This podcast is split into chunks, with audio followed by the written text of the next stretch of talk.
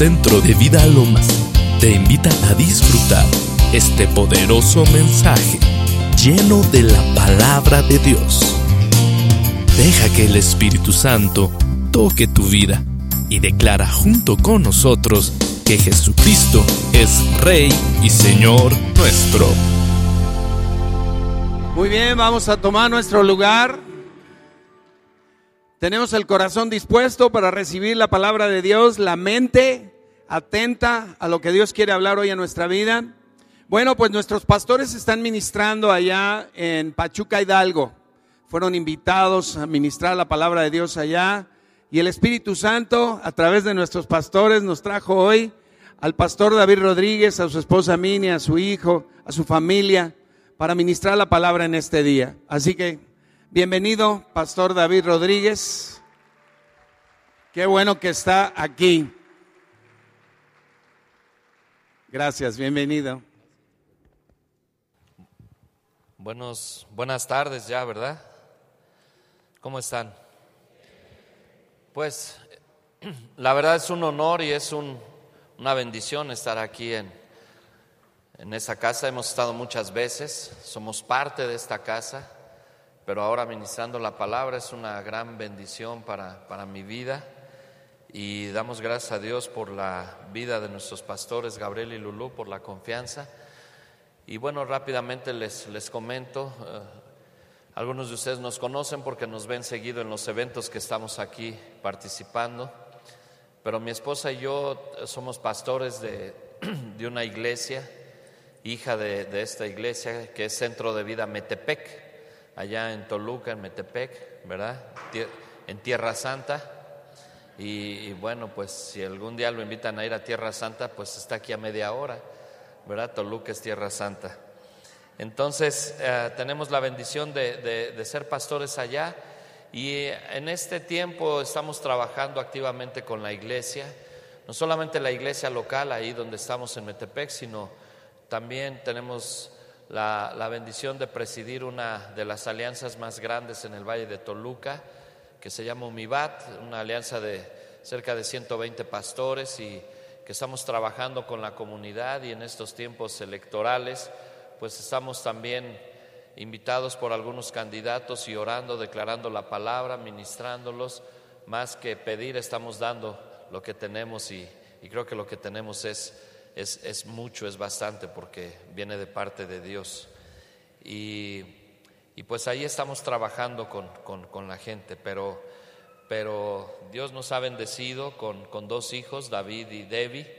Hoy Debbie no estuvo porque eh, se quiso quedar en la iglesia allá, pero David tiene 22 años y está estudiando para piloto aviador y Debbie bien le sigue con unos 18 años de diferencia, David tiene 4 años, entonces la vida nos cambió totalmente, ¿no? Imagínense. Y, cuando eso sucede, pues hay alegría en el corazón, porque viene vida, pero, pero luego, luego te aterrizan los pies. El día que nació Debbie estábamos en el hospital y queríamos verla en el cunero y me dice mi hijo, eh, papá, ¿puedo entrar yo también? Le dije, pues no sé, vamos y fuimos al, al cunero y le dije, señorita, quiero ver a la niña eh, Rodríguez de la cama tal y me dice, sí, pero los dos no pueden entrar, me dice, nada más puede entrar una persona, de hecho nada más puede entrar el papá, el abuelito se espera. Imagínense lo que eso significó para mí, ¿no? Y, y, pues mi hijo ni tardo ni perezoso se metió corriendo, ¿no? Y ya le dije, yo soy el papá no solamente de la niña, sino también de ese muchacho. Entonces, ay, perdóneme Señor, y ya, pues ya, los dos nos pudimos meter, ¿no? Pero bueno, pues así es el Señor cuando nos aterriza, ¿verdad? Quiero compartir con ustedes una palabra, si tuviera que poner una, un nombre a esta palabra o esta conferencia, sería peleando con identidad en nuestras vidas. Y le voy a invitar a que incline su rostro, vamos a, vamos a orar, a pedir la dirección de Dios. Padre, te damos gracias por el privilegio de la vida, de la gran bendición de poder ver un día más la luz del día, Señor. Y también gracias, Señor, por la bendición de poder estar en este lugar, Señor, el mejor lugar. No me refiero a, las paredes, al piso, sino en tu presencia, Señor. Donde tu palabra dice que ahí hay plenitud de gozo y delicias a tu diestra por siempre y para siempre. Gracias por este tiempo, poder compartir tu palabra. Yo te pido, Espíritu Santo de Dios, que seas tú quien hable a través de tu siervo, pero que el único digno de recibir la honra y la gloria seas tú, Señor. Gracias, Señor. En el nombre de Jesús, amén y amén. Y bueno, pues hablando un poco acerca de identidad, definitivamente que lo que determina quiénes somos es precisamente la identidad que tenemos. El ser humano casi en todo el mundo Ah, generalmente porta o está obligado a tener una tarjeta de identificación.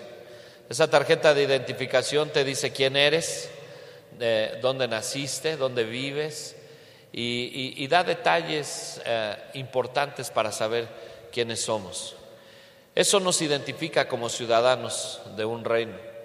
Pero la identidad a la que me refiero es la identidad como hijos de Dios los que hemos sido comprados con la sangre de Cristo, que hemos adquirido y hemos recibido por voluntad propia esa bendición de poder ser llamados hijos de Dios, como lo dice su palabra ahí en el libro de Juan, en el capítulo 1, verso 11, 12, donde nos da la autoridad, la potestad de ser llamados sus hijos. De tal manera que eh, con Cristo y a través de Cristo tenemos una identidad nueva como personas. Pero realmente nos mueve algo y hay algo que, que, es lo que quiero compartir, es que ustedes o cada uno de ustedes y, yo también podamos identificar si realmente yo tengo una identidad con Cristo, si realmente yo tengo una identidad con el Padre. Porque eh, lo comentaba en la mañana y decía, el que tú estés aquí cada ocho días no te convierte en un cristiano. De la misma manera que llevar una vaca a McDonald's no la convierte en una hamburguesa. Tendría que, que esa vaca tendría que, morir y sufrir un proceso para ser eh, transformada y que fuera una hamburguesa, ¿no? Y si es que son de res las hamburguesas en McDonald's, no lo sé, ¿no? Tampoco quiero este, meterme en rollos que no. Pero el ser cristiano entonces nos llevaría a morir a, nosotros mismos y poder dejar que Dios haga en nosotros o tenga en nosotros un proceso y que vivamos ese proceso que nos lleva a tener una identidad. Hoy en día es bien fácil cambiar de religión. Hoy en día las emociones nos llevan a cambiar de religión. Hoy en día la gente tiene necesidad y va caminando en la calle y la gente está sufriendo y hay un letrero que dice pare de sufrir y se mete y cambia de religión. Y, y, así va por el mundo.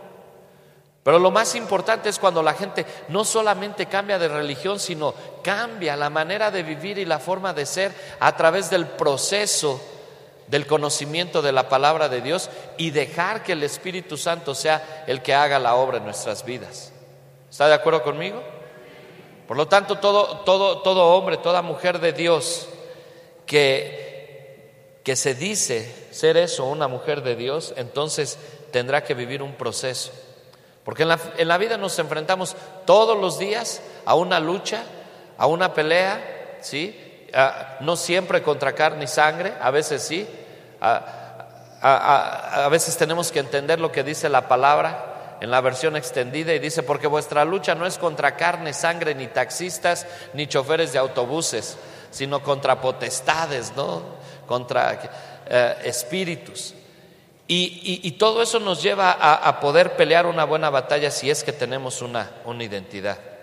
Por ejemplo, los zapatistas no es la gente que vende zapatos, ni los villistas los que van a la villa, ¿verdad que no? Bueno, se les nombró así porque tenían una relación y había una afinidad con una persona o con el movimiento de, un grupo. Lo mismo sucede en estos tiempos, ¿no? Y sobre todo en los tiempos electorales que estamos viviendo, cuando vemos que alguien está vestido de azul, bueno, decimos que es de tal partido, si es de rojo, si es de verde, si es de dulce, en fin, nosotros identificamos a la gente por la forma o por la gente con la que anda.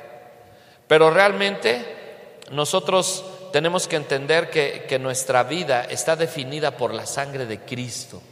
Y eso, mis amados, nos da identidad. Llega conmigo identidad. Son palabras que tenemos que recordar y que tenemos que tener en nuestro corazón. La Biblia dice en el libro de los Hechos, ahí en el capítulo 11, versículo 26, habla acerca de la gente que seguía a Jesús. Al principio les llamaban los del camino, pero ahí en Antioquía dice que se les llamó cristianos por primera vez, porque seguían la doctrina de Jesucristo y vivían de acuerdo a los principios y a todos los preceptos de Jesucristo. Por eso se les llamó cristianos. Hoy en día le dicen a cualquiera cristiano y sale en el periódico y dice, atropellaron un cristiano y cómo sabías que era cristiano, estaba muerto, le preguntaste si era cristiano. Pues no, yo, o sea, son términos coloquiales, son forma común de hablar, pero que define al hombre, sin embargo no define la identidad del ser humano. Porque a lo mejor esta era hasta ateo, ¿no? Ni creía en Cristo. Entonces, somos nosotros o tenemos que ser no lo que dice nuestra boca, sino lo que dicen nuestros actos, nuestros hechos respecto a Dios, de lo que Dios ha hecho en nuestras vidas. ¿Cuántos de ustedes, a lo mejor aquí no hay, pero cuántos de ustedes sí enfrentan luchas todos los días? Diga conmigo. Y tenemos que pelear con identidad, tenemos que conocer nuestras armas, tenemos que conocer quiénes somos, tenemos que, saber quién es el que dirige nuestras vidas para entonces de esa manera poder enfrentar al enemigo. Nosotros somos el resultado de nuestras decisiones, por buenas o malas que éstas sean, esto es una verdad, somos el resultado de nuestras decisiones. Yo decido ser un buen cristiano o yo decido ser un mal cristiano. ¿Quién determina eso? mis actos, mis hechos determinan eso. No hay un cristianómetro. La gente seguramente nos juzgará, pero la Biblia dice, por sus frutos los conoceréis. Y cada uno sabremos qué, qué clase de frutos estaremos dando si tenemos una relación con nosotros. Y miren, esto, esta identidad solamente puede ser adquirida estableciendo una intimidad con Dios a través de la oración, de la palabra, de la meditación constante en la palabra y de tener esa relación con Él. Perdóneme que lo diga así. O sea, somos pastores hace de tiempo, de pastores principales en la iglesia de hace seis años, casi siete años, pero somos eh, siervos de Dios, ministros de Dios desde hace 23 años. Y Dios nos ha dado también y lo, digo sin, sin, sin, sin pretensión ni nada, la unción para poder inclusive ministrar o poder predicar cosas como del Espíritu Santo o algo, lo cual no está mal, pero no quiero hablar a tu emoción. En ocasiones también crear un balance en nuestra vida espiritual es bueno, porque confronta nuestras vidas y nos hace ver dónde estamos parados. Nos perdóneme, porque a veces no somos lo que decimos que somos, si no reflejamos lo que decimos que somos. Y nosotros, si tú quieres tener una identidad con Cristo, para que te digan que eres un cristiano, tienen que saber quién eres. Te lo explico. Un día nosotros teníamos un show de payasos, íbamos a las cárceles con mis hermanos, íbamos a las cárceles, a las calles a compartir la palabra y después nos contrataban en fiestas, primeras comuniones, bautizos y íbamos a todos lados. Al final siempre dábamos el mensaje de la palabra. Pero un día llegamos a un, pueblo que está cerca de Toluca, se llama San Antonio Acahualco, en el municipio de Sinacantepec, y nos subimos al lugar, a la plataforma donde íbamos a actuar, y todavía ni siquiera habíamos hablado. Y se levantó un hombre de entre la multitud, mi esposa estaba ahí, y empezó a gritar, cuidado, esos son cristianos, esos son cristianos, esos son cristianos, como endemoniado, ¿no? Y yo dije, Señor, pues gracias a Dios que reconocen eso en la vida de uno. No porque lo andes gritando, porque el enemigo sabe quién eres tú cuando tú te paras aún en los terrenos del enemigo. Pero mis amados, eso se llama identidad con el Padre. ¿Sí? No es solamente lo que digamos que somos. A ver, llene su solicitud. Nombre, Pancho López. Espero que nadie se llame Pancho López. ¿Dónde vive? Donde siempre. ¿Cuántos años tiene? Los mismos, ni más ni menos. Religión, cristiano. Ah, caray, ¿no? Entonces, tenemos que cuidar lo que decimos. Pero tenemos que saber cómo vamos a pelear la batalla de la vida.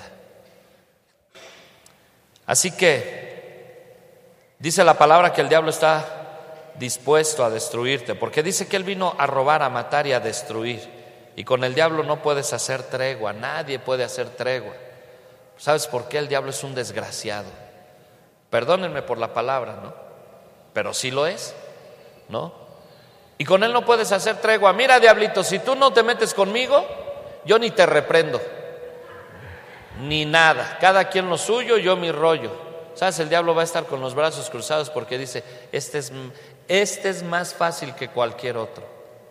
Nosotros tenemos que vivir en una relación constante con Dios. ¿Cuántos han escuchado hablar a la gente, a los predicadores que dicen que, que, el Señor nos lleva de triunfo en triunfo y de victoria en victoria? ¿Han escuchado esas frases? Pero ¿cómo puedes tener una victoria si no tienes una, una lucha? ¿Cómo puedes decir que eres un ganador o que has ganado o que eres un triunfador si no has peleado nada? Entonces, el enemigo, yo he escuchado gente que dice, ay, llegué a esa casa y no sabe, estaba endemoniada porque me dolió la cabeza y, y luego, luego y sentí y hasta me iba a vomitar. Pues aguas, a lo mejor era casa santa, ¿no? ¿Sí o no? ¿Por qué? Porque el enemigo tiene que, al enemigo es al que le tiene que doler la cabeza cuando tú llegas a un lugar. ¿Sabes? Jesús cruzó el mar y fue a la región de, Gadara con los gadarenos. Apenas iba bajando de la lancha el Señor cuando se le acerca el endemoniado. Y, ¿Qué tienes contra mí, Jesús, hijo del Altísimo? Ni siquiera se había presentado. Y el diablo ya sabía quién era él por causa de la identidad con el Padre. Y ese es un reto en nuestras vidas. Este es algo que te tiene que definir. No tienes que andar con un letrero cargando y caminando en la calle y que diga soy cristiano. Y, luminoso además para que haga bupu, bupu, soy cristiano. No. Tenemos que saber quiénes somos. Tienes que saber cómo pelear la batalla de la vida. Tienes que saber eh, quién es el que define tu vida, si las circunstancias de la vida o Dios, el Dios de los ejércitos, es el que define tu vida. Porque eh, cuando salgas de aquí, eh, les, compartí en la mañana, cuando salgas el recibo de la luz va a estar ahí, tu comadre la chismosa, el problema con tu esposo, con tu esposa, la situación con, difícil con tus hijos, el jefe incómodo en el trabajo, el empleado flojo, todo va a seguir estando allá afuera, todo lo que, lo que normalmente está va a seguir estando allá afuera. el asunto es ahora cómo lo vas a enfrentar y qué actitud vas a tener. Porque si tú vas investido de una autoridad y un poder de Dios, entonces llevas una identidad de Dios en tu vida. Y sabes, sabrás hablar con palabras sabias. Será, serás entendido en todas las cosas que hagas por causa de la identidad que ha sido impuesta sobre tu vida. Y eso no se compra ni se vende. Un hombre le dijo a Pablo, yo quiero lo que ustedes tienen, véndanmelo para ministrar del Espíritu Santo. A Pedro le dijo y Pedro le dijo, perezcas tú con todo tu dinero. No se trata de comprar las cosas, sino de saber qué es lo que tenemos. Un hombre estaba enfermo en, en, la puerta del templo y estaba pidiendo limosna y cuando pasó Pedro y Juan le dijeron, da, necesito dinero, dame dinero. Y Pedro y Juan yo creo que empezaban de pastores, no traían dinero y le dijeron, no tenemos lana, no han ofrendado la iglesia ni ha diezmado. Bueno, no dijo eso, ¿no? Yo, pero le dijo, mírame, mírame a los ojos. No tengo oro, no tengo plata, pero lo que tengo te doy. Y le dijo, en el nombre de Jesús de Nazaret, levántate y anda. ¿Qué es lo que tenía? Tenía identidad con Cristo sabía lo que tenía, sabía cómo estaba investido, sabía quién era su Dios, sabía quién era su rey, sabía y reconocían que la, necesidad más grande de ese hombre no era el dinero, sino la necesidad de su corazón. Y un hombre y una mujer de Dios discierne la necesidad de la gente. Hemos orado porque también venga una unción sobre la gente para que la compasión sea sembrada en su espíritu de tal manera que aún caminando en las calles puedan entender y discernir la necesidad de la gente. Y la gente reconocerá quién eres por causa de la identidad que tienes con el Padre. Entonces, este es un, este es un reto a nuestras vidas. Amados, hoy los tiempos están más difíciles que nunca y Pablo los anunció hace mucho tiempo. Él dice ahí en la, en la, segunda carta que le escribe a Timoteo, le dice en el capítulo 3, también debes de saber esto, que en los postreros días, estaba hablando de estos tiempos, vendrán tiempos peligrosos. ¿Hay tiempos peligrosos ahora? Dígame, ¿sí o no? Y mire lo que dice, porque habrá hombres amadores de sí mismos, avaros, vanagloriosos, soberbios, blasfemos, desobedientes a los padres. Casi que si yo les pudiera decir, váyanle poniendo palomita a, a algo de esto, si es que hay en este tiempo, pues todo lo vamos a palomear, ¿no?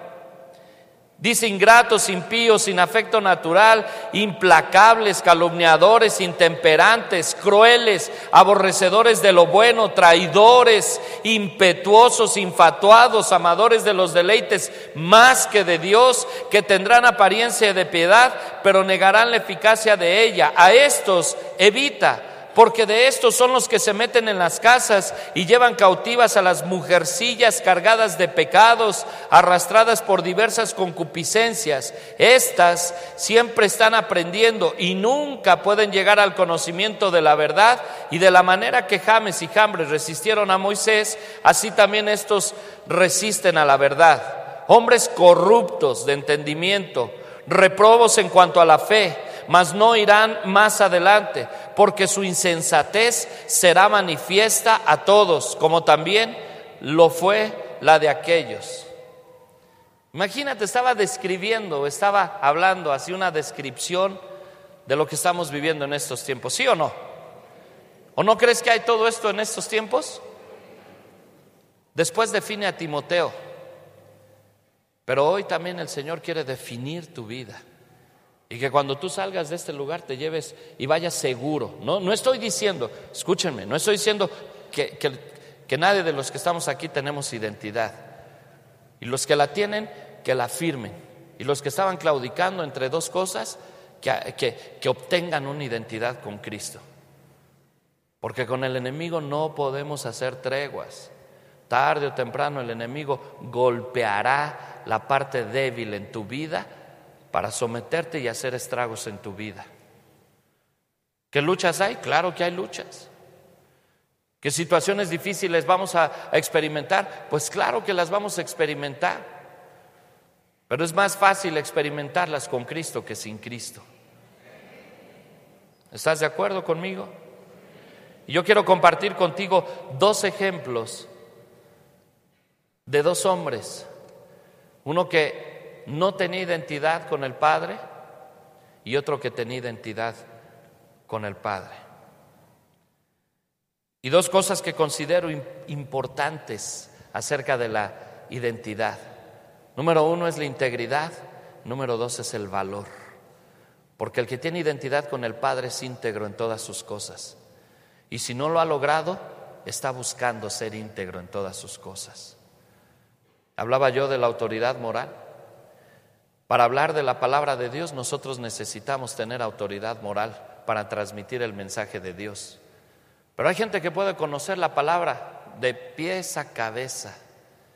Pero si no tienes autoridad moral, lo único que puedes transmitir es información de la cultura hebrea, como nos enseñaban en la primaria, ¿te acuerdas? La cultura mesopotámica, la cultura quién sabe qué. Pero cuando tienes la autoridad moral, y la identidad y la unción con Dios, transmites el mensaje del corazón de Dios al corazón del hombre. Entonces, número uno, integridad, número dos, valor, porque necesitamos tener valor para reconocer cuál es nuestra posición y para darle la autoridad a Cristo de que Él haga en nosotros lo que tiene que hacer. Y cuando cedemos la autoridad a Él, cuando dejamos, cuando sometemos nuestra voluntad a Él, sabes, Cristo y yo somos multitud. No entiendo las matemáticas de Dios, pero las acepto. Uno de nosotros hará oír a mil y dos a diez mil. Amén. Dice la palabra de Dios en el segundo libro de Reyes, en el capítulo 24, 17, y el rey de Babilonia está hablando de Nabucodonosor, puso por rey en lugar de Joaquín a Matanías, su tío, y le cambió el nombre por el de Sedequías. Sedequías era un hombre hebreo, no era un nombre común en el reino de Babilonia, con los caldeos, no era común. Por lo tanto, Ah, los, historiadores y los teólogos eh, sugieren que fue el mismo Sedequías, Matanías, fue el mismo que, que, supuso, que le, propuso al rey que le diera el nombre de Sedequías. Sedequías quiere decir la justicia de Dios. Y, normalmente cuando un rey, cuando un ejército, un reino conquistaba y tomaba otro ejército, lo que hacía era quererle cambiar los nombres a las personas para quitarle y robarles la identidad hacerlos conforme a su cultura o como, como ellos quisieran. Recuerda el caso de los cuatro jóvenes ilustres que se llevaron a Babilonia, que les cambiaron el nombre, a Belsasar le pusieron Daniel y le cambiaron también el de Sadrach, Mesach y Abednego porque e, eran oh, israelitas, pero eran ilustres, y él les quería quitar la identidad y quería hacerlos a, su, a su, forma. Sin embargo, aquí este hombre se pone Sedequías.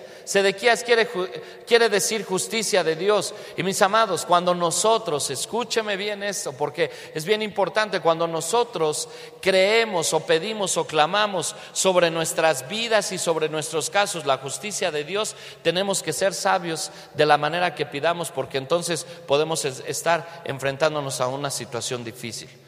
Mira, nosotros vamos a las cárceles.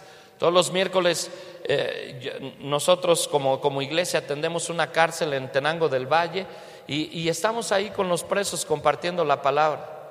Y no nada más uno, ni una vez, muchas veces muchos de ellos se nos acercan y me, pastor, ore por mí, por favor, porque eh, generalmente en las cárceles el 99.9 de los internos son inocentes, eh, según ellos. Están ahí por algo que no hicieron no corrieron cuando llegó la policía. Entonces, imagínate, ¿no? Por favor, es que lo que están haciendo conmigo no es justo, no es justo y, que quién sabe qué, y, y, quiero que ore por mí para que Dios en su infinita misericordia y su amor... A ver, espera, ¿quieres que oremos? Sí, hay dos formas de orar. Una es pedir la justicia de Dios. Si pedimos la justicia de Dios sobre tu caso, si tú eres culpable, escúchame, le digo, si eres culpable, toda la justicia del hombre va a caer sobre ti. Y si, y, si la sentencia por lo que eres juzgado puede ser de 10 a 50 años, como pediste y clamaste por justicia, te van a dar los 50 años sin beneficios. Esa es una. La otra forma de orar es pedir misericordia. Y aun si, si tú fueras culpable, la misericordia de Dios te puede alcanzar y te podrían dar la sentencia más corta. Pero como clamaste a la misericordia de Dios, te pueden dar beneficios. Y como pediste por la misericordia de Dios, a lo mejor tu buen comportamiento reduce tu sentencia y te vas. Cuando menos te imaginas. Entonces, tú dices, vamos a orar. ¿Por qué quieres que oremos? Justicia o misericordia. Misericordia, misericordia. Entonces, tenemos que saber hasta eso, ¿no? Este hombre decía que él era la justicia de Dios. Sedequía se cambió el nombre. Se quiso hacer como la justicia de Dios, pero era un perverso, porque ni siquiera conocía a Dios. Dice la palabra de Dios ahí mismo en el, en el capítulo 24, solamente como referencia les digo, que tenía 21 años Edequías en el versículo 18 cuando comenzó a reinar. Pero dice en el 19 que hizo lo malo ante los ojos de Jehová conforme a todo lo que había hecho Joacim, su antecesor. Y por esa causa vino pues la ira de Jehová contra Jerusalén y Judá hasta que los echó de su presencia. La falta de identidad echa fuera de la presencia de Dios a quienes no tienen esa identidad. Qué triste, ¿no? Saúl perdió su identidad, ¿te acuerdas? ¿Sí? Y Jesús y, y, Dios dijo, le dijo al profeta, dile que me pesa haberlo puesto por rey. lo echó de su presencia. La Biblia dice en Jeremías 39.1, hablando de Sedequías, en el noveno año de Sedequías, rey de Judá, en el mes décimo, vino Nabucodonosor, rey de Babilonia, con todo su ejército contra Jerusalén y la sitiaron. Estamos hablando de esto, pero vamos, vamos a, la interpretación de la palabra en lo espiritual. Nabucodonosor eh, representa al enemigo en este tiempo, representa al príncipe de este mundo, al príncipe de la potestad del aire, representa al diablo y dice que venía con sus príncipes, representa todas las potestades que están ahí en lo espiritual.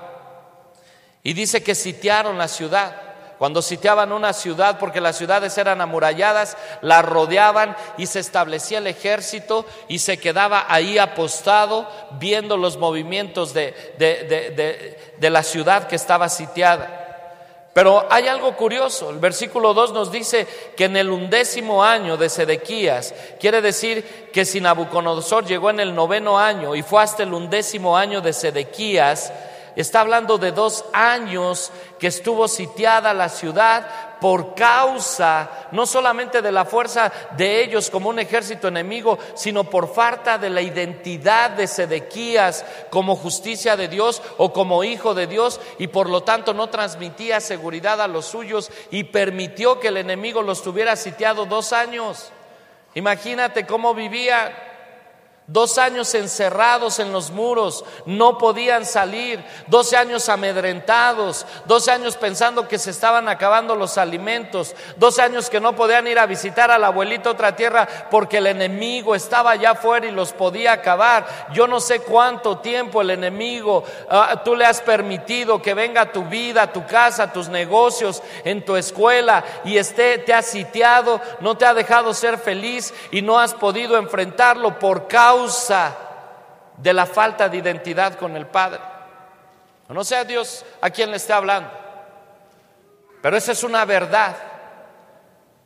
Y hemos orado por gente que nos dice, es que tengo tanto tiempo, sí, no es, eh, ¿y, qué has hecho? Nada, esperar la gracia de Dios es diferente decir, tengo cinco, seis años con esta situación, pero todos los días estoy peleando, estoy guerreando, estoy confiando, estoy creyéndole a Dios y sé que Dios me va a sacar de esta situación. Porque una cosa es quedarte en la pasividad y otra cosa es eh, mantenerte en la guerra con la identidad que tienes como hijo de Dios. Eso hace una diferencia. Estamos en guerra, estamos en pleito, estamos en contienda, pero tenemos identidad. Este hombre no tenía identidad, estaba encerrado en sus muros. Y dice la palabra, y en el undécimo año de Sedequías, en el mes cuarto, a los nueve días del mes, se abrió brecha en el muro de la ciudad. Sabes, las ciudades estaban amuralladas, se levantaban las columnas y se levantaban los muros y era una forma de protección contra los ejércitos más grandes que imperaban en esa región y que iban conquistando ciudades y reinos. Entonces se levantaban los muros y rodeaban toda la ciudad con muros. Pero cuando llegaba el ejército del enemigo, el ejército empezaba a dar vueltas porque estaba buscando la parte más vulnerable, la parte más débil, para pegar, empezar a golpear en la parte más débil y hacer una brecha y meterse. La Biblia dice en el libro de Josué en el capítulo 6, versículo 1, ah, cuando habla de Jericó, dice que la ciudad estaba cerrada y dice bien cerrada.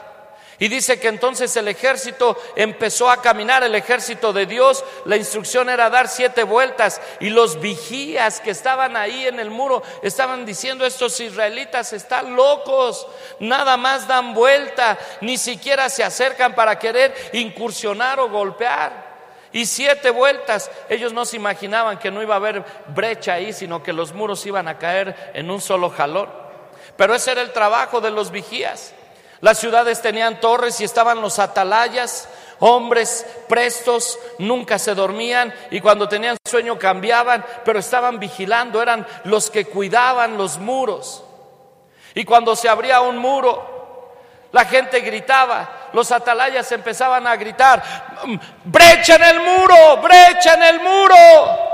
Y llamaban a los reparadores de portillos. Y entonces salían hombres valientes y, y, se salían del muro por la brecha y se paraban en la brecha y estaban peleando contra el enemigo, mientras los reparadores de portillos estaban levantando nuevamente y cerrando la brecha que se había abierto. Y si podían, entraban nuevamente los hombres que se paraban en la brecha. Y, si no podían por causa del enemigo, se quedaban afuera y daban la vida por lo que era de ellos. Mm.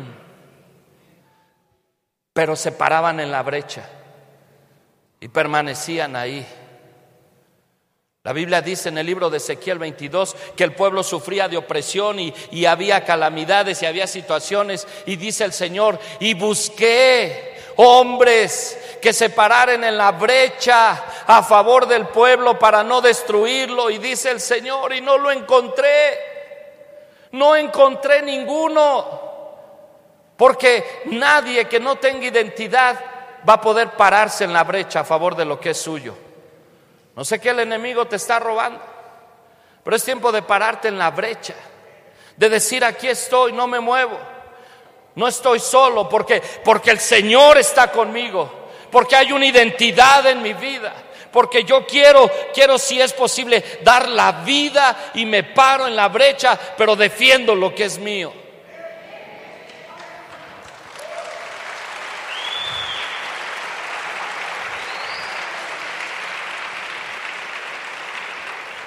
Dice la palabra en el versículo 3 de Jeremías 39. Y entraron todos los príncipes, ya te dije quiénes son los príncipes del rey de Babilonia, y acamparon a la puerta de en medio. Nergal Sarecer, Samgar Nebo, Sarsequim el Rapsaris, Nergal Sarecer el Rabmag, y todos los demás príncipes del rey de Babilonia. Ahora tú dices, ¿y esos nombres qué? Nosotros tenemos que, buscar y ser sabios para buscar la palabra y si no lo entendemos, vete al diccionario secular, vete al diccionario bíblico, vete a la historia. Hoy la tecnología nos da la oportunidad de hacerlo para entender el mensaje y lo que hay ahí. No solamente la letrita de encima. Dice que Nergal Sarecer y Samgar Nebo eran nombres propios formados de los ídolos de los caldeos. Nombres de ídolos perversos, perversión sexual. Puedes poner ahí eh, drogadicción, puedes poner alcoholismo, puedes eh, poner ahí promiscuidad, puedes poner ahí eh, abortos, suicidios, puedes poner ahí homosexualidad, puedes tener cualquier cosa. Eran los príncipes que iban ahí, que estaban haciendo una incursión. Y el otro nombre era Rapsaris, que significa jefe de los eunucos, y habla de la improsperidad, de la infertilidad, hombres, mujeres que hacen negocio y que por más que se esfuerzan y que por más ánimo no ven que prospere, no hay prosperidad, no hay bendición, no hay nada. Algo está sucediendo y tú tienes que ser sabio y tienes que darte cuenta que a lo mejor el enemigo hizo una brecha en el muro y está metiéndose para robar lo que es tuyo a través de un mal empleado que te está robando, a través de una mala decisión, a través del cohecho, de la corrupción, a través de, de, tantas cosas que te roban la bendición. Ese era el eunuco. Y el otro era Rabmag, jefe de los magos. Eran llevados con la expedición para que ellos pudieran saber sus resultados de antemano mediante la astrología. Gente que consulta la brujería, la hechicería, la santería, eh, eh, todas esas prácticas eh, demoníacas. Y el zodiaco. Ay, hermano, yo no creo en el zodiaco. Sí lo leo en la mañana nomás para ver qué dice. Pero dejan la confianza. Y esos, mis amados, son, los, son, son, las brechas que se abren en el muro. Varón, y no solamente el varón, porque ahora hasta las mujeres. Y cuando digo varón, no me refiero a los papás, sino a todos los varones. Y cuando digo mujeres, no a mamá, sino a todas las mujeres. Ahora estás en el internet y estás trabajando y de pronto, hola, soy guácala dale clic, te quiero con... ¡Ay, caray! Y el panzón pelón viejo se siente guapo y dice, ¿cómo me contactaría? Y le da clic y abre una puerta al inframundo, a la pornografía, a la seducción, al adulterio, a la fornicación, a la promiscuidad, a tantas cosas que se abren. Y eso se llama brecha en el muro, porque hemos permitido abrir esa. No, mis amados, cuando el hombre y la mujer de Dios tienen identidad con Dios, están prestos siempre a lo que, a lo que va a suceder. Mira, Gedeón fue con un ejército a, pelear contra otros. Y, iban 32 mil hombres. Y les dijo, los que tengan miedo, los que no tengan identidad, váyanse. Y se fueron 22 mil y se quedaron 10 mil. Y todavía le dijo el Señor, mm, mm, son muchos. Seguramente Gedeón dijo, ay Señor, eran 32 mil, me dejas 10 mil y me dices que son muchos. Sí, porque no tienen identidad. Entonces, aquel que se agachare para beber el agua así y estuviera listo, que la lama aunque sea como perro, pero que esté listo, viendo por dónde viene el enemigo, ese es digno de ir a pelear contigo.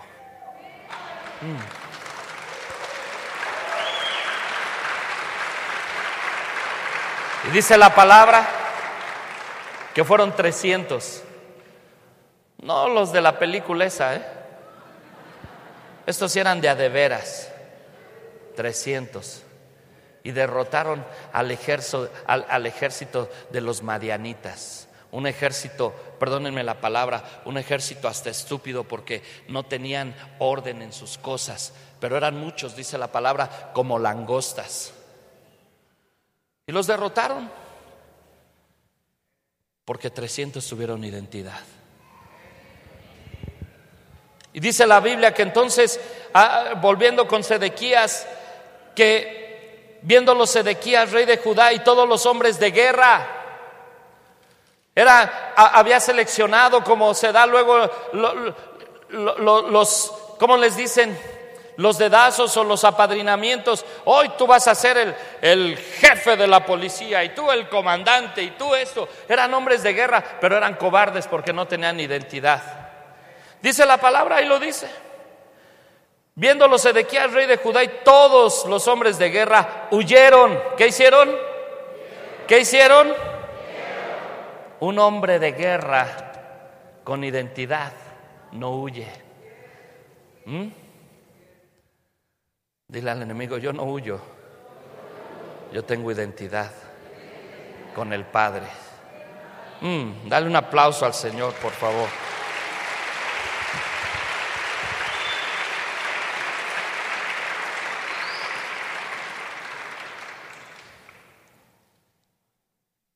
Pero el ejército de los caldeos lo siguió. Huir no es suficiente. Huir anima más al diablo. No dice, ¡uy! Ya se me echó a correr. ¿Para qué lo sigo? No dice, ese está bien fácil, ahorita lo alcanzo.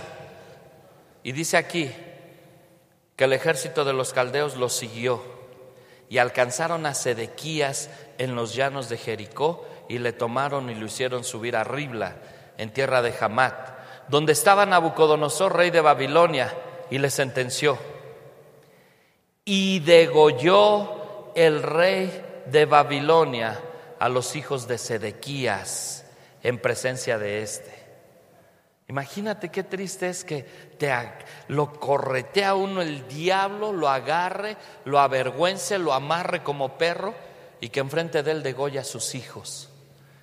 Y que él como padre se quede callado sin hacer absolutamente nada. Qué triste, ¿no? ¿Por qué crees que no hizo nada? ¿No tenía qué? Era un hombre sin carácter, era un hombre sin identidad. Y no nada más eso sucedió. Después le permitió tener sus ojitos para ver cómo degollaban a sus hijos. Pero en el versículo 7 dice, y sacó los ojos al rey Sedequías y lo aprisionó con grillos para llevarle a Babilonia. Cuando conquistaban así un reino, si, si tomaban al rey, eso es lo que hacían. Lo humillaban, lo avergonzaban, Lo querían ver arrastrándose. Lo amarraban con grillos, con cadenas y los traían como perritos, como si fuera un trofeo.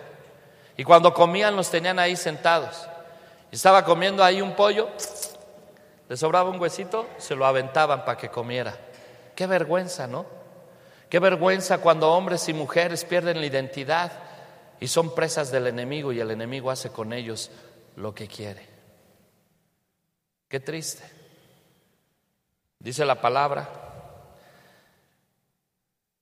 Y los caldeos pusieron fuego a la casa del rey y a la casa del pueblo y derribaron los muros de Jerusalén.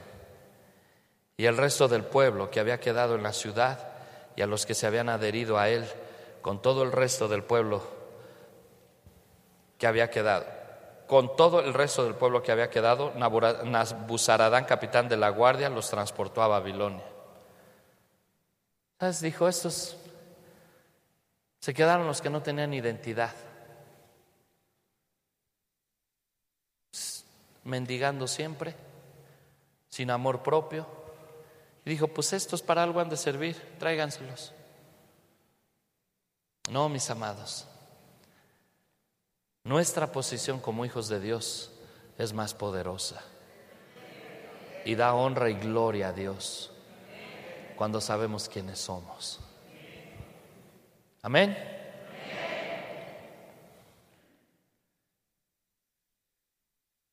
Primer libro de Samuel, capítulo 30, vamos a ver otro caso. Habla del David. Y les compartí en la mañana que Sí es cierto, David tuvo muchos errores, pero David tenía una identidad muy fuerte con Dios, como su hijo. Y a veces nomás vemos los errores, ¿no? Y les ponía de ejemplo y les decía, es como cuando llegas en tu casa y pintas la pared blanca, ¿no? Bien bonita. Y llegan las visitas y le dices, mira mi pared blanca, la cambié, era roja, la cambié, la puse blanca, ¿cómo la ves? Y si llega aquel o aquella comadrita incómoda, Ay, está bonita, ¿no? Pero tiene aquí un puntito negro. ¿Qué es una caquita de mosca o qué es? Ven lo, insignificante para subestimar y menospreciar lo grande. ¿Y si David pecó con Betsabé? ¿O no? Pero la forma en que él clamó a Dios y se arrepintió hizo que Dios dijera que él era un hombre conforme a su corazón. David tenía una identidad fuerte. Un día estaba de pastorcito ahí con las ovejas de su padre y seguramente estaba tocando y decía, el Señor es mi pastor. Y lo mandó llamar su papá y le dijo, Dey, necesito que vayas allá a la línea de fuego. Me dicen que los trancazos están tremendos. Quiero que le lleves itacate a tus hermanos y también a su jefe para que no los ponga enfrente de la guardia. Y ahí va David, sí, papá. Y antes de irse, ¡oh! fue a ver a su compa y le dijo, compa, ¿te encargo mis borreguitos? Sí, ok. Cuando llegó allá, escuchó que un filisteo estaba hablando en contra del ejército de Dios y estaba menospreciando. No, que tu Dios, no, que son guerreros, venga uno y pelee conmigo. Y dijo, ¿y quién es este filisteo incircunciso que se atreve a retar al ejército de Dios? ¿Quién es?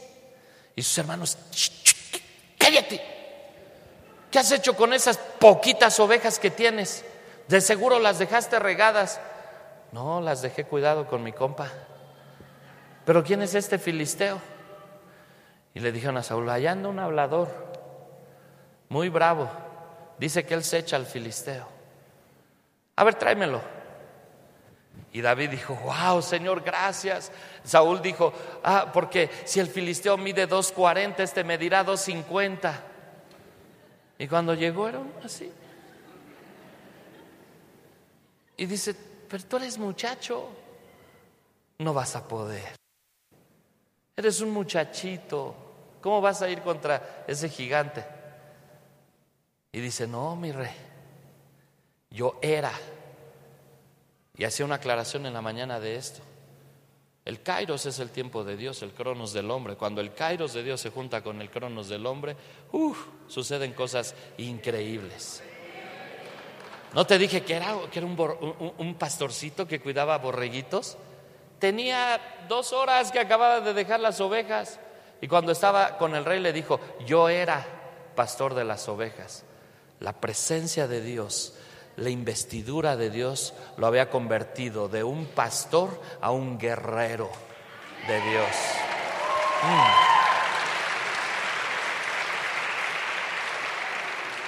Pero no vas a poder, ponte, a ver, ponte mi casco.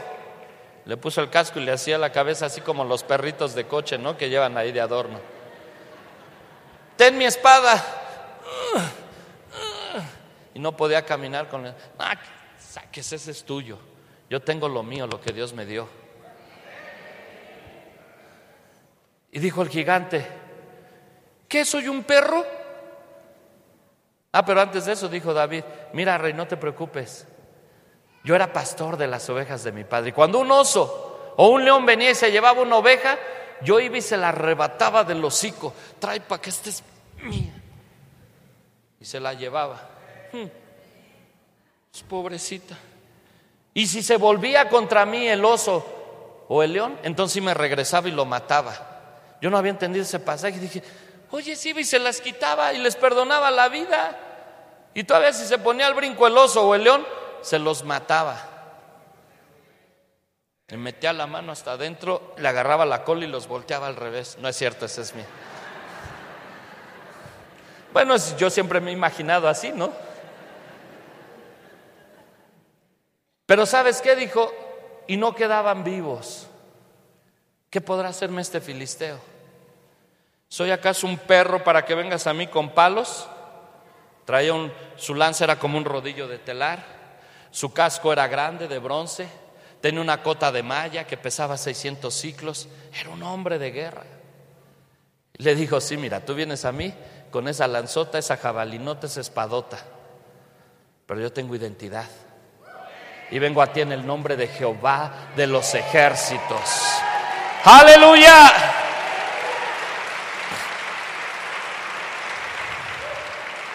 Y dice la palabra que cuando David y sus hombres vinieron a Ciclag al tercer día, los de Amalek habían invadido el Negev y Ciclag y habían asolado a Ciclag y le habían prendido fuego. Y se habían llevado cautivas a las mujeres y a todos los que estaban ahí, desde el menor hasta el mayor, pero nadie, a nadie habían dado muerte, sino se los habían llevado al seguir su camino. Yo te dije hace un rato, mm, a veces no los mataban luego, luego los avergonzaban y los humillaban y los tenían como sirvientes. Y eso querían hacer los amalecitas. Dice la palabra que entonces eh, eh, vino pues David con los suyos a la ciudad y he aquí que estaba quemada y sus mujeres y sus hijos e hijas habían sido llevados cautivos. Entonces David y la gente que con él estaban alzaron su voz y lloraron. Y dice la palabra, hasta que les faltaron las fuerzas para llorar. Porque hay indignación, porque es un llanto de impotencia, es un llanto de enojo, es un llanto de coraje. Imagínate llegar y ver destruida su ciudad y no estaban sus mujeres, no estaban sus hijos, no estaban sus pertenencias y volteaban y todo estaba desolado. ¡Ay, Señor! ¿Qué ha pasado, Señor? Y empezaron a llorar y lloraron, eran hombres de guerra, porque se vale llorar cuando estás en la batalla. Quien diga que no se vale llorar está equivocado, se vale llorar. Y David lloró hasta que se le acabaron las fuerzas.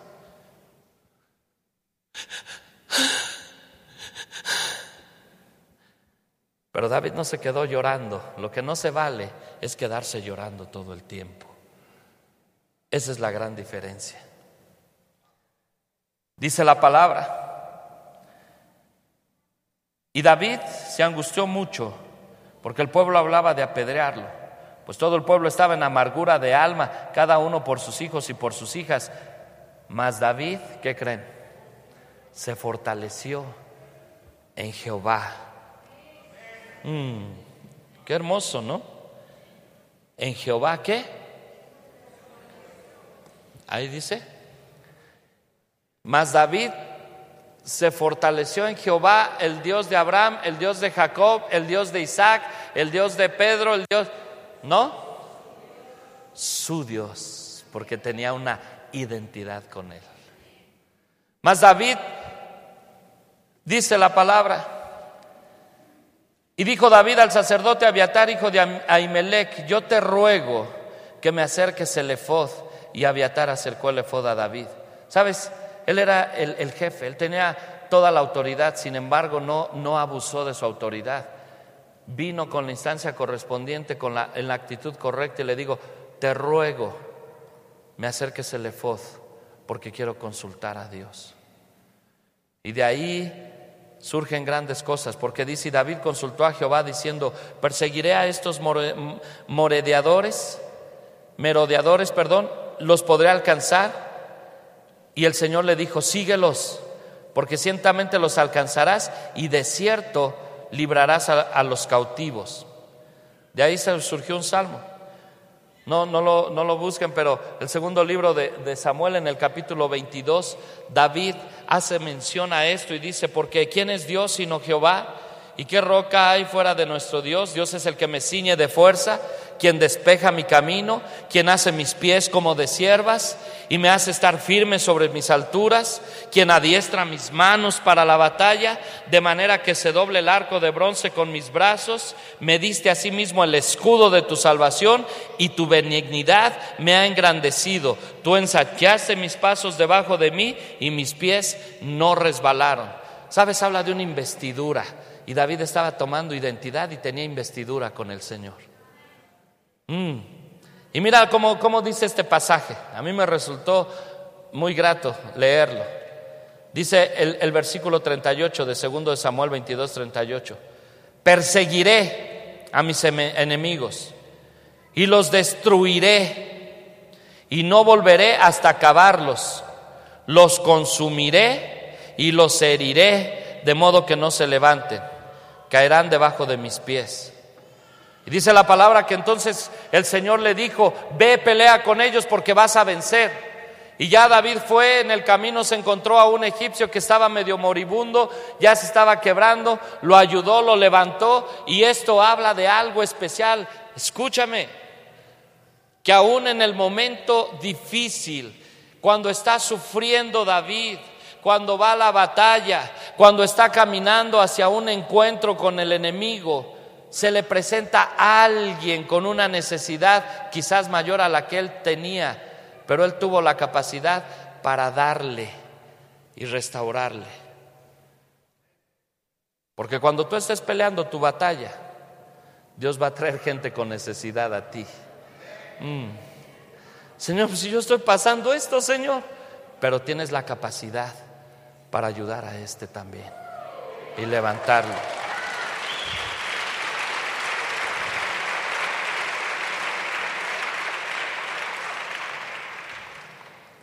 Y dice que entonces fue y, llegó al lugar, les estoy parafraseando el asunto, y llegó al lugar y estaban los, amalecitas ahí desparramados, y dice que peleó con ellos.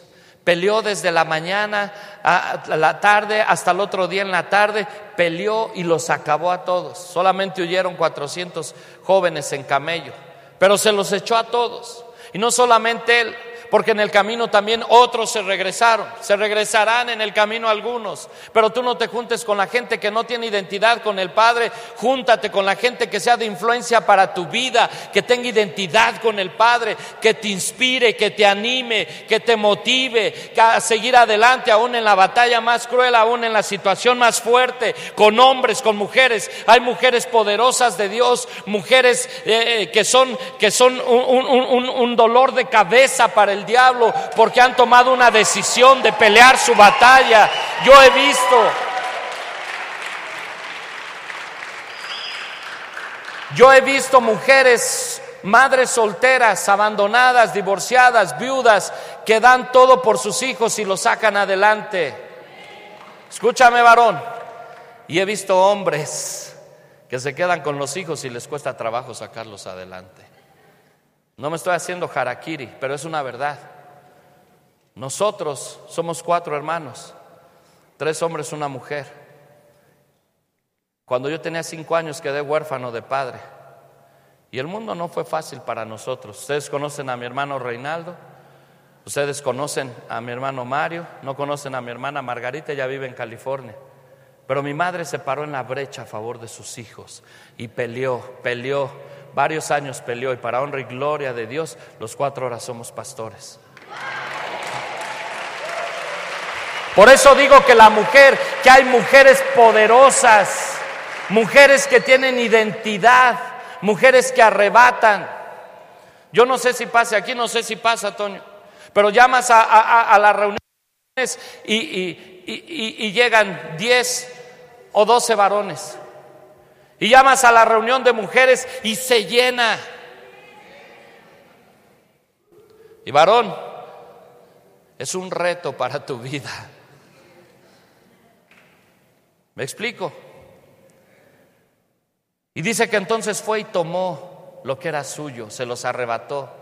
No sé con quién iba, a lo mejor iba a Abisaí, a lo mejor iba el otro, los hijos de Sarbia, su hermana, que eran sus valientes, a lo mejor iba, iba Sael, aquel hombre que se le quedó pegada la espada en la mano cuando defendió un, terrenito de, de lentejas y vino el enemigo y todos se echaron a correr y dijo él, no, este es mi terreno, déjalo es de lentejas, pero es mío.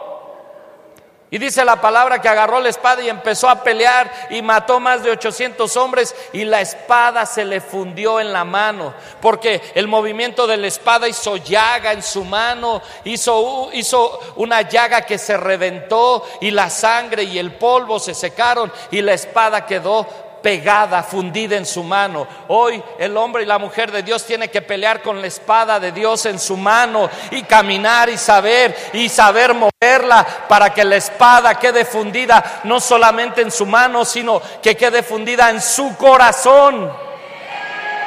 Aleluya.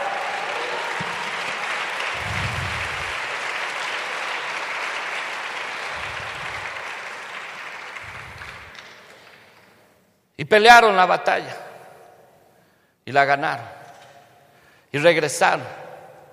Y los que se habían quedado estaban como el chinito nomás milando. Y uno les dijeron, Dave, ni les vayas a dar, ¿eh? Esos se rajaron. Pero en él operaba una identidad y la misericordia de Dios. Y dijo, ¿cómo no les vamos a dar? Si también son cosas de ellos. Tengan, aquí está lo que es suyo, llévenselo. Dice el hermano Myers, cuando Dios da hasta los costales, presta. y te da para dar a muchos más. Y le repartió a los ancianos del pueblo, a la gente que no podía pelear, a la gente que no podía ir a la guerra, pero era la gente que daba el consejo, que hablaba del amor, que enseñaba del Padre, que ministraba, que animaba, que empujaba, que, les daba el valor. Les dijo, ustedes no pueden ir, pero yo les traigo a ustedes. Mm, no sé a quién Dios le está hablando. Porque a veces tu padre o tu madre no podrán ir por causa del tiempo. No hablo de que no tengan tiempo, sino de la edad. Pero tú tendrás que ser provisor para los que no puedan.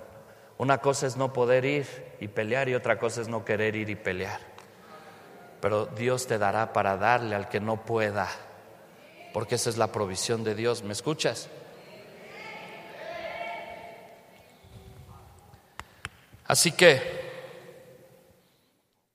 dos casos diferentes. Un hombre de guerra que después de que regresó, compuso el Salmo 18. Y en el, nomás les voy a leer dos versículos, el 37 y 38. Hasta hemos hecho un canto de él, o bueno, han hecho y lo cantamos.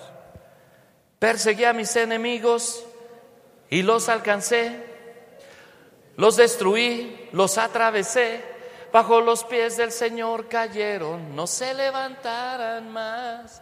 Antes de ir dijo, perseguiré a mis enemigos y los voy a alcanzar y los destruiré. Y, ahora estaba diciendo, los perseguí, los alcancé y los destruí.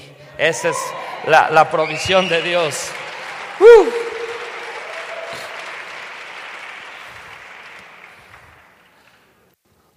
Hoy, no solamente nuestra persona,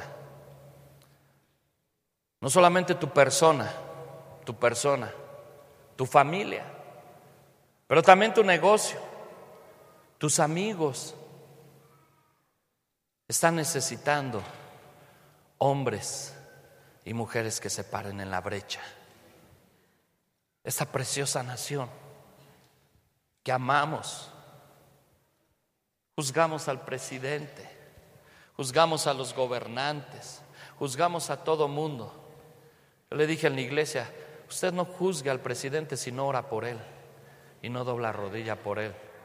No juzgue al, al, gobernador, al, al, senador o al diputado si no doblas rodillas por ellos.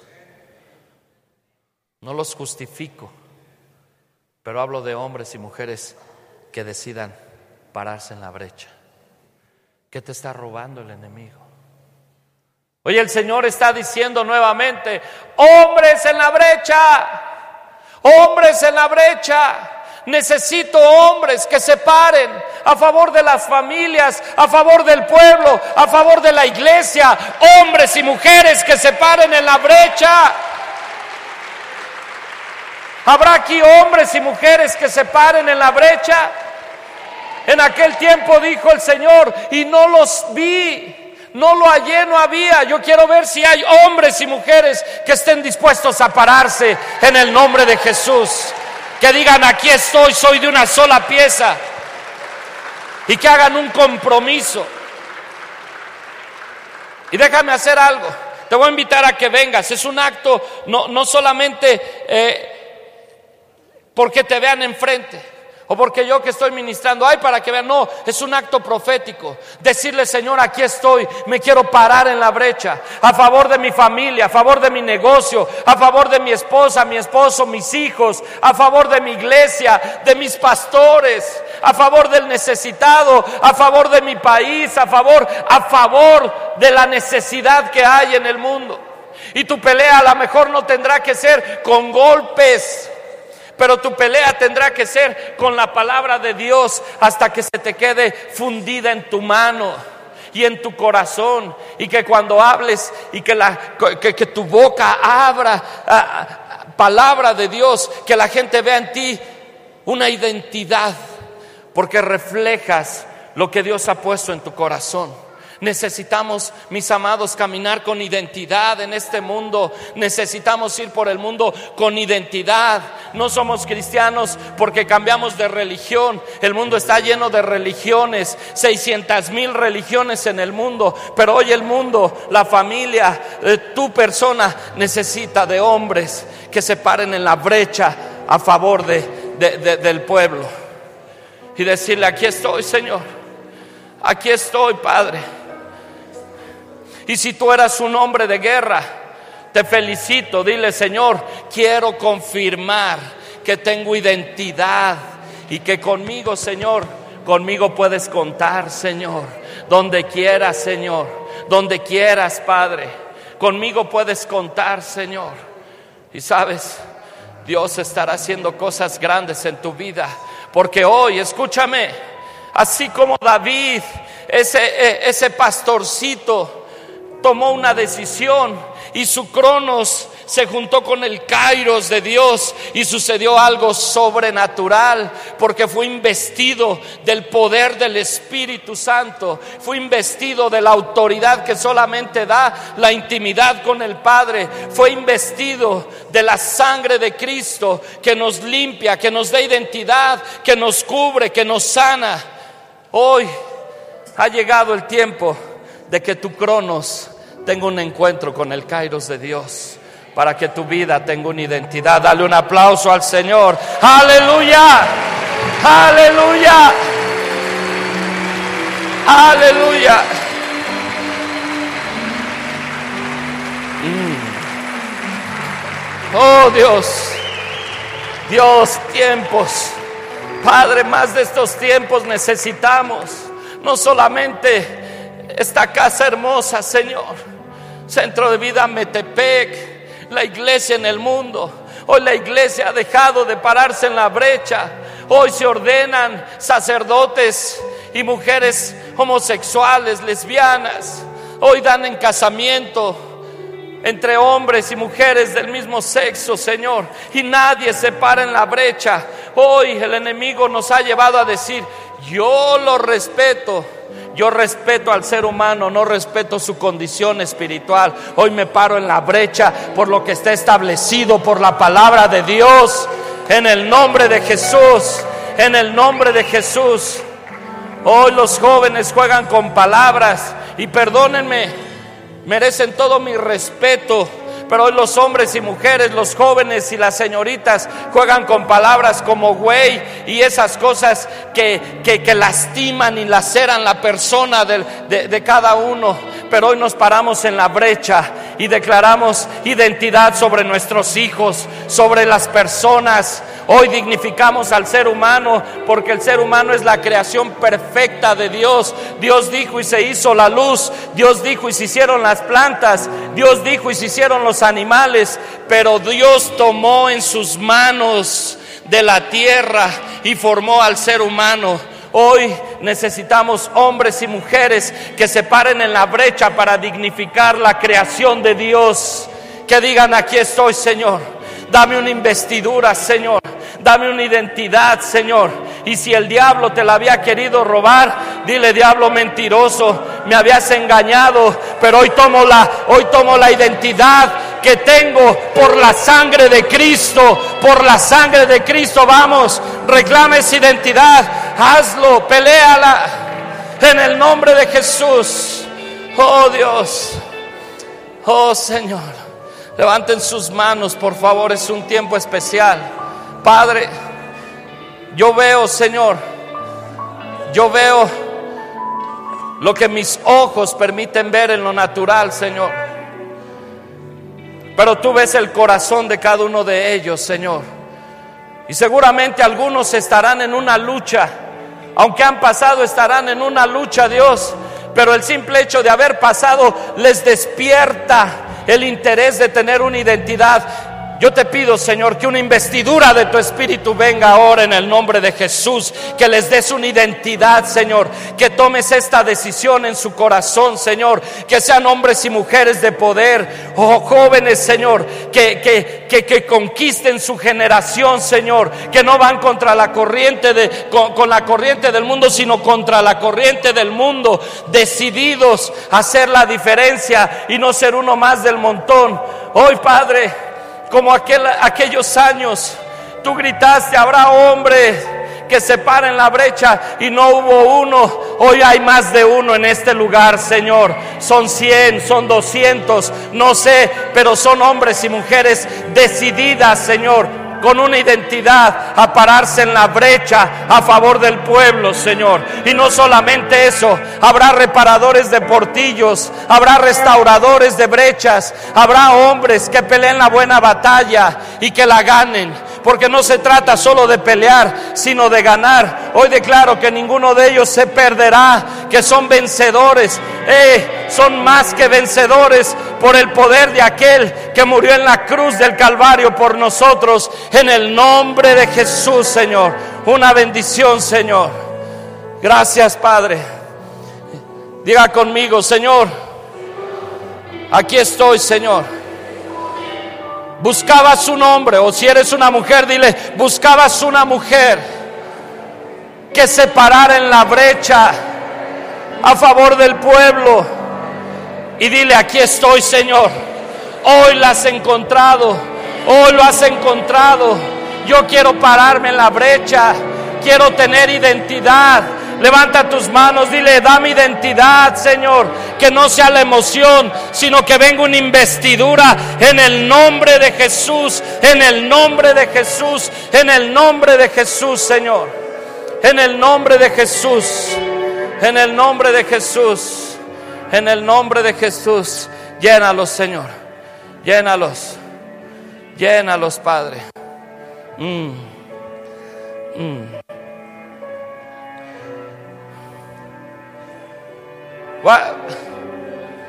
Miren, la verdad, les voy a decir algo.